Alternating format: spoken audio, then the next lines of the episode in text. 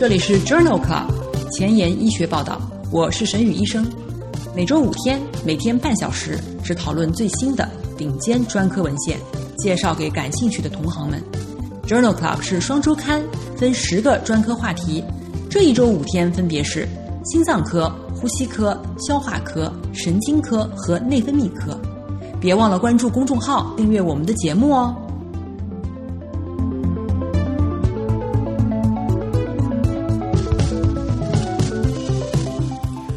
昨天的周末特刊是我写的一篇随笔，题目是“什么样的文章能发到顶级期刊”。发表之前，我心里挺紧张的，不知道大家对这个问题怎么看。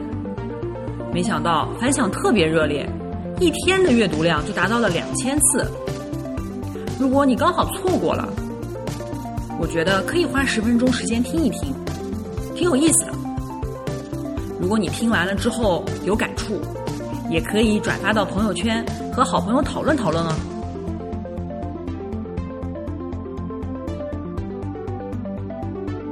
今日头条：一，FDA 批准协助心脏超声检查的 AI 系统。二，Lancet 冠状动脉左主干加三支病变 PCI 术或者是冠状动脉搭桥术后十年随访。三，Nature 心脏降钙素介导的旁分泌信号促进了心房纤维化和房颤的发作。这里是 Journal Club 前沿医学报道。心脏科星期一，Cardiology Monday，我是主播沈宇医生，精彩即将开始，不要走开哦。首先，我们来聊聊新药研发。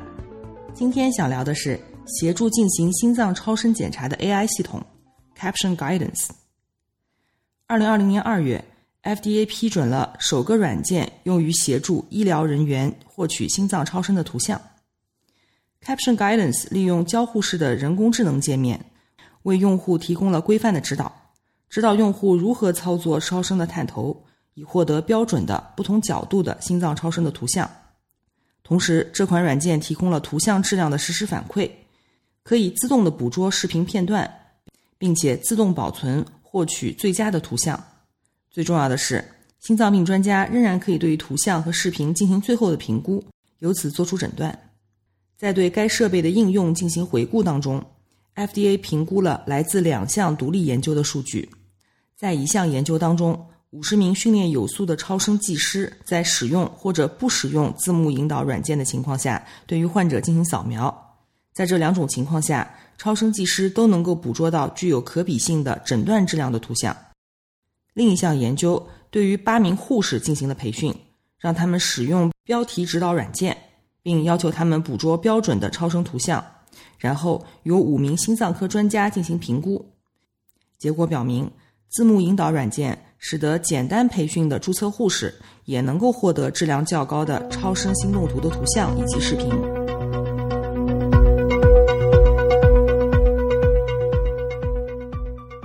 在二零二零年十月份，《International Journal of Cardiovascular Imaging》杂志上发表了一篇随机对照研究。这项研究旨在评价机器学习算法支持超声新手获得诊断性的超声图像，并获得准确的左室射血分数的评估值。众所周知，左心室的射血分数，也就是 LVEF，是评价心功能最重要的参数。人工智能系统可以通过捕捉心尖四腔图、心尖两腔图以及胸骨旁长轴的图像进行计算。研究是通过让没有超声知识的一年级的医学生操作超声机器来评价这个算法。在研究的开始时，十九名初学超声的一年级学生通过两点五小时的在线视频教学，学习了关于超声心动图的基本知识。然后让每一个学生在人工智能的帮助下检查了三名患者，图像质量根据美国急诊医师学会评分标准进行评分。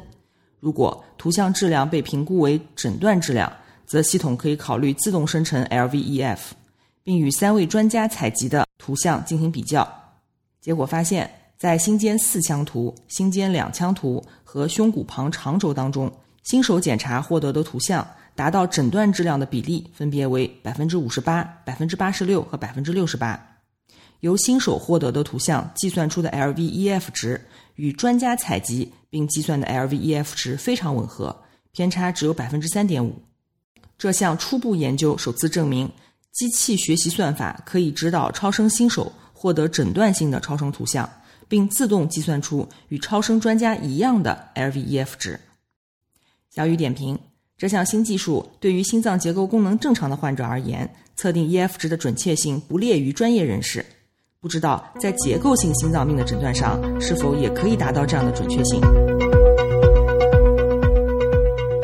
今天的临床实践，我们来讨论一下复杂冠脉病变内科介入治疗与外科手术治疗之间的比较。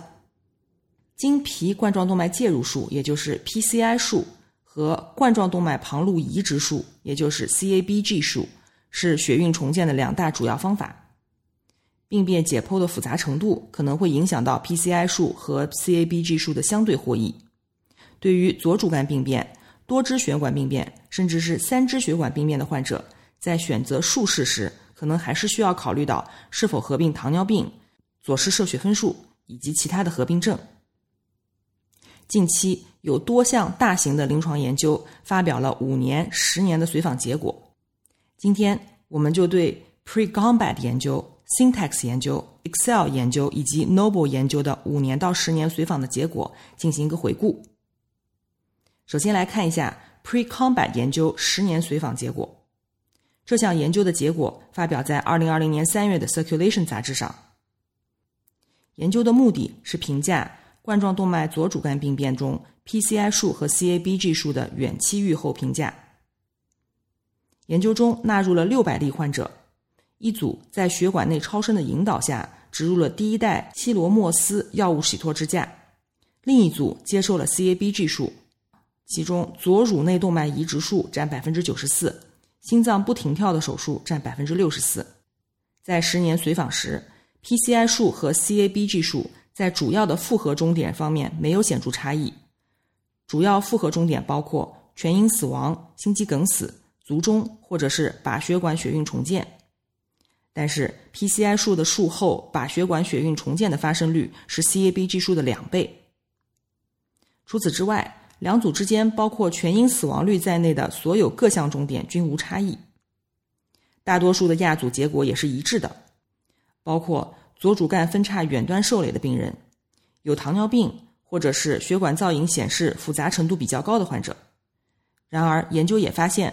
冠状动脉左主干病变合并三支病变的患者，似乎从搭桥术当中获益更大。这一项中等规模的随机实验的十年随访结果提示，对于左主干病变不伴有三支病变的患者而言，采用 PCI 术的治疗似乎更加合理。第二项研究是著名的 Syntax 研究的十年随访。这篇文章发表在《Lancet》二零一九年十一月刊上。Syntax 研究比较了使用第一代的紫杉醇药物洗脱支架的 PCI 术与 CABG 术治疗左主干病变加三支病变的患者疗效。这项研究纳入了一千八百例患者，分别分入 PCI 组和 CABG 组，两组分别有百分之九十三和百分之九十五的患者完成了十年随访。在十年期间，两组当中分别有百分之二十八和百分之二十四的患者死亡，p 值等于零点零六。三支病变的患者当中，分别有百分之二十八和百分之二十一的患者死亡，风险比为一点四二。在左主干病变的患者当中，分别有百分之二十七和百分之二十八的患者死亡，没有统计学意义。十年的随访发现，PCI 数与 CABG 数在全因死亡率方面没有显著的差异。然而，对于三支病变的患者而言，CABG 数有着明显的生存获益，但是左主干病变当中没有观察到类似的情况。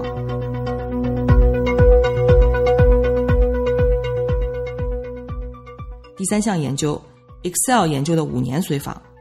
这篇文章发表在二零一九年十一月份的《New England Journal of Medicine》新英格兰医学杂志上。研究纳入一千九百例解剖复杂性较低或者是中等的左主干病变患者，随机接受药物洗脱支架植入或者是 CABG 术。随访五年以后，两组之间分别有百分之二十二和百分之十九的患者发生了死亡、卒中、心肌梗死等主要的不良事件，没有统计学差异。而且两组当中的全因死亡率、心血管死亡率、心肌梗死发生率也没有统计学差异。然而，PCI 术后脑血管事件的发生率显著低于 CABG 数，但是卒中的发生率没有差异。研究同样也发现，PCI 术后的再次血运重建率更高，发生率分别为百分之十六点九和百分之十。Excel 研究的五年随访认为，在中低解剖复杂性的冠脉左主干病变的患者当中，PCI 数与 CABG 数在五年后的死亡、卒中或心肌梗死的综合结局方面没有显著的差异。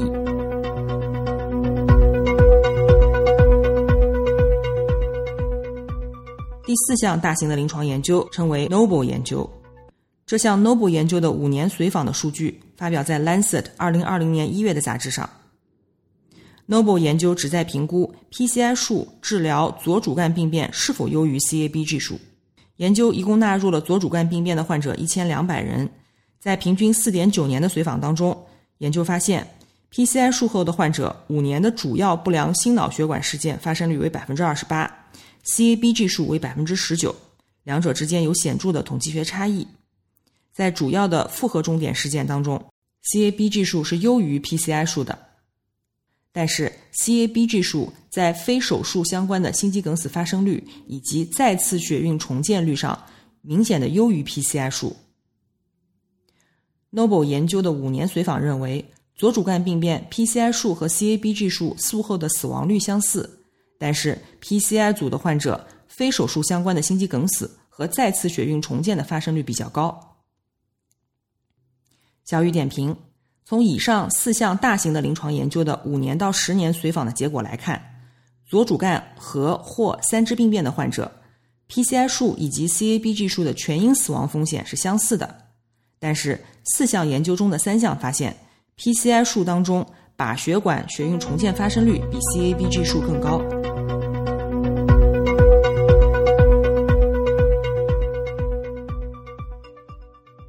那么，让我们来看一看二零二零年三月发表在 European Heart Journal 上的一篇系统回顾和荟萃分析。这篇荟萃分析对于冠状动脉左主干病变 PCI 数和 CABG 数术后死亡率进行了比较。这篇文章一共纳入了五个符合条件的研究，包括了四千六百名的患者，加权平均随访时间为六十七个月。PCI 与 CABG 数在全因死亡风险。心源性死亡风险方面没有显著差异，在卒中以及心肌梗死的风险方面也没有显著差异，但是 PCI 数增加了非计划再次血运重建的风险，相对风险达到了 1.72，P 值小于0.001。因此，这项荟萃分析也认为，左主干患者经 PCI 数植入药物洗脱支架与 CABG 数术后的长期死亡率相似，两组在心脏死亡。卒中或者是心肌梗死方面也没有任何差异，但是 CABG 数术后的无计划血运重建率较少。应该说，这篇荟萃分析的结果也与我们阅读文献时得到的结论是一致的。那么，在实际临床操作当中，如何向患者推荐治疗方式呢？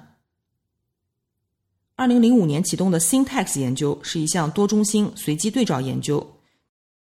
由 Syntax 研究延伸出的 Syntax 评分已经广泛的用于临床。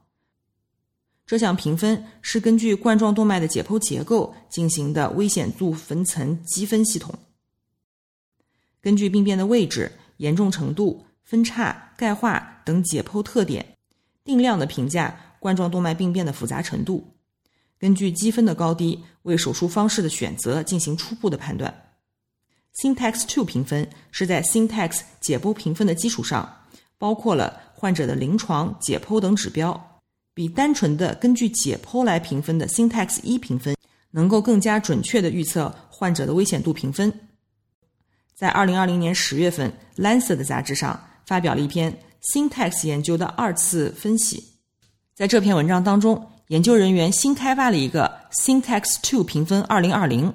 可以用于预测两个治疗组之间十年全因死亡风险，也可以预测五年的主要心血管风险。虽然在实验人群当中，冠脉搭桥组比 PCI 组治疗获益的估计值差异很大，但是获益的预测已经经过了很好的校准。这项 Syntax Two 评分二零二零可以用于评估十年死亡率以及心血管死亡率，并且帮助确定哪一些患者将受益于 CABG 数或者是 PCI 数。从而协助心脏团队、患者及家属选择最佳的血运重建的策略。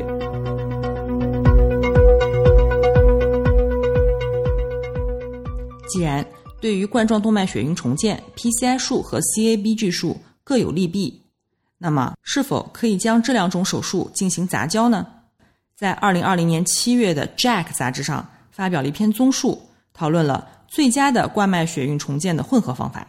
众所周知。介入手术直接并发症比较少，而采用左侧乳内动脉移植可以改善长期的无事件生存率。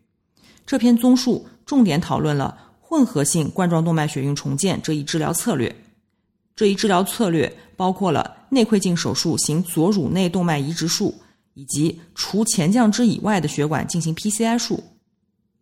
与传统的 CABG 术相比，内窥镜手术减少出血，以及患者上呼吸机的时间减少住院平均时间，与单纯的 PCI 手术相比，混合手术具有左乳内动脉的持久的生存优势。然而，为了检验混合手术是否优于多支血管支架术，曾经有一项全国心肺及血液机构赞助的大型随机混合实验，但是因为入选人数不够理想，导致研究提前终止。这篇综述认为。混合手术融合了 PCI 数和 CABG 术的优点，但仍然需要充分的随机实验来评估其疗效和成本获益。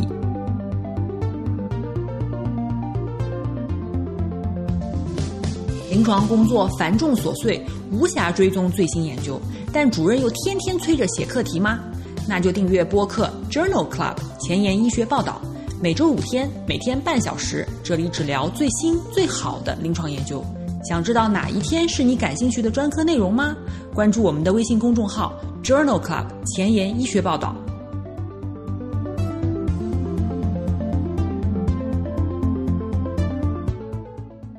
今天临床实践的第二个部分，让我们来讨论一下房颤。房颤的药物治疗主要有三个目标：一、缓解症状；二、预防心动过速性心肌病；三、降低脑卒中的风险。在实际操作当中，房颤治疗主要解决以下两个问题：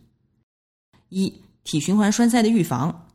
应该对患者进行 CHEST-2 vascular 栓塞评分。当栓塞风险大于出血风险的时候，都应该给予口服抗凝药。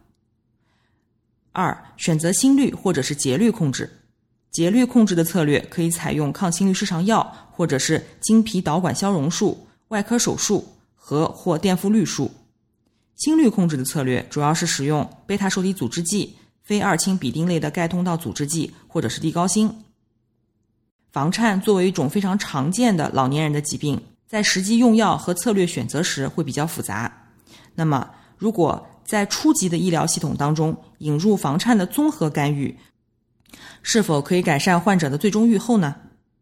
在二零二零年八月份的 European Heart Journal 杂志上发表了一篇 All In 研究。对房颤的综合护理干预进行了讨论。这项随机开放标签、实用性非劣效性的研究，在荷兰的初级医疗体系中开展。一共有五百二十七名年龄大于六十五岁的房颤患者入组，分别接受房颤的综合干预或者是标准干预。房颤的综合干预包括每个季度接受来自专业护士的房颤相关的体检。对于抗凝治疗进行实时监测，这些患者更容易接触到专科医生和抗凝门诊的咨询。在随访两年以后，接受综合护理干预的患者与常规治疗的患者相比，全因死亡风险下降了百分之四十五，风险比为零点五五；非心血管原因的死亡率也显著下降了百分之五十三，风险比为零点四七。对于其他不良事件，观察到的差异并没有统计学意义。这项 All In 研究认为，在初级医疗体系当中，老年房颤患者接受综合干预护理，可以降低全因死亡率和非心血管死亡率。下面这篇文章讨论的是对于房颤早期的节律控制是否能够降低心血管并发症。这篇 East AFNet4 研究发表在二零二零年十月份的《新英格兰医学杂志》上。这项开放标签平行组研究纳入了房颤病史小于等于一年的合并有心血管疾病的患者共两千七百人，随机接受早期节律控制或者是常规治疗。早期的节律控制随机分为。抗心律失常药物和房颤的消融手术，常规护理将心率控制局限于房颤相关症状的管理。平均五点一年随访以后，该研究在第三次中期分析时终止。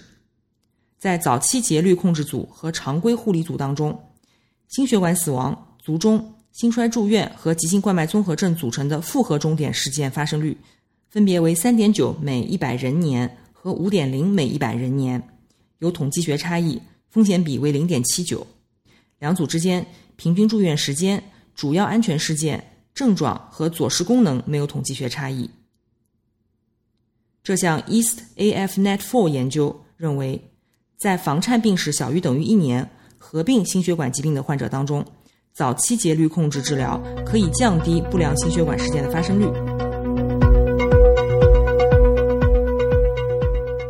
第三篇关于房颤的研究称为 DECADE 研究，目的是评价右美托米定是否能够减少心脏术后房颤以及谵妄的发生率。这项随机安慰剂对照的研究发表在二零二零年七月的《Lancet》柳叶刀杂志上。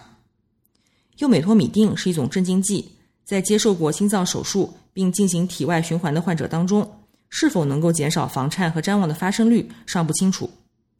这项研究一共纳入了近八百名患者，随机分配到右美托米定组以及生理盐水组。研究发现，使用右美托米定的患者，房颤发生率为百分之三十，安慰剂组为百分之三十四，差异没有统计学意义。两组之间谵妄的发生率分别为百分之十七和百分之十二，也没有统计学差异。D.K. 的研究认为，在麻醉诱导开始并持续二十四小时静脉注射右美托米定。并没有减少心脏手术康复时房颤或者是谵妄的发生率。那么，如果在急诊室遇到一位急性房颤的患者，我们是用电复率还是药物复率呢？这样一篇 RAF2 研究发表在《Lancet》柳叶刀杂志的二零二零年一月刊上。研究的主要目的是比较药物复律后电复率或者是单纯电复率的效果。在一项随机盲法安慰剂对照的研究当中，纳入了四百名患者。随机给予普鲁卡因和必要时电复率，或者是安慰剂注射以后电复率治疗。研究发现，药物加电复率组转复为窦性的比例占到百分之九十六，单纯电复率转复为窦性的比例占百分之九十二，两组之间 p 值等于零点零七。值得注意的是，药物加电复率组中约有一半的患者仅在注射药物以后就自行复律。研究还发现。电极片粘贴的位置是在前外侧或者是正前方，窦性心率的转复率并没有统计学差异。这项 REF2 研究认为，药物加电复率或者是单纯电复率对于急诊室急性房颤的患者窦性心率的恢复均十分有效、快速、安全。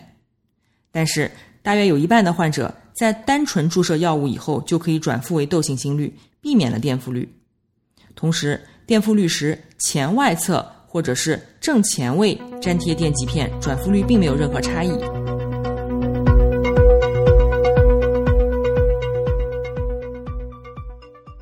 天的前沿医学，我们来聊一下心脏降钙素介导的旁分泌信号控制了房颤纤维化以及心律失常。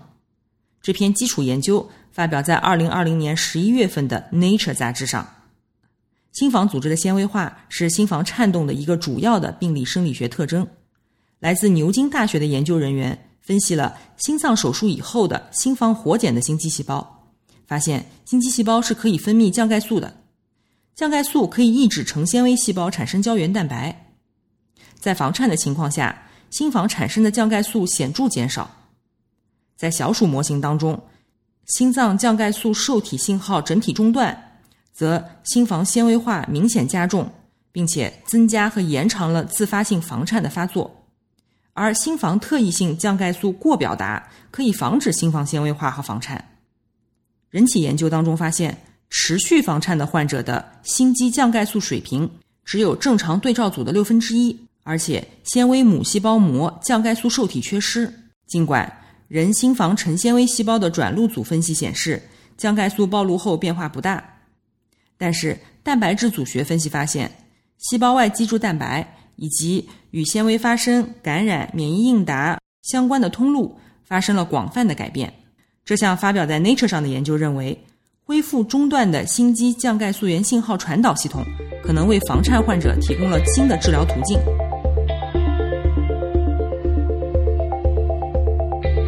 在这期节目结束之前，我还想感慨一下：节目开播四周以来，来自全国各个角落关注我的朋友当中，绝大多数都不认识我。也就是说，你的收听来自别人的分享。我想这应该是有统计学意义的吧。如果你真心喜欢这个节目，不要给我点赞，现在就去分享吧。明天是呼吸科星期二，不见不散。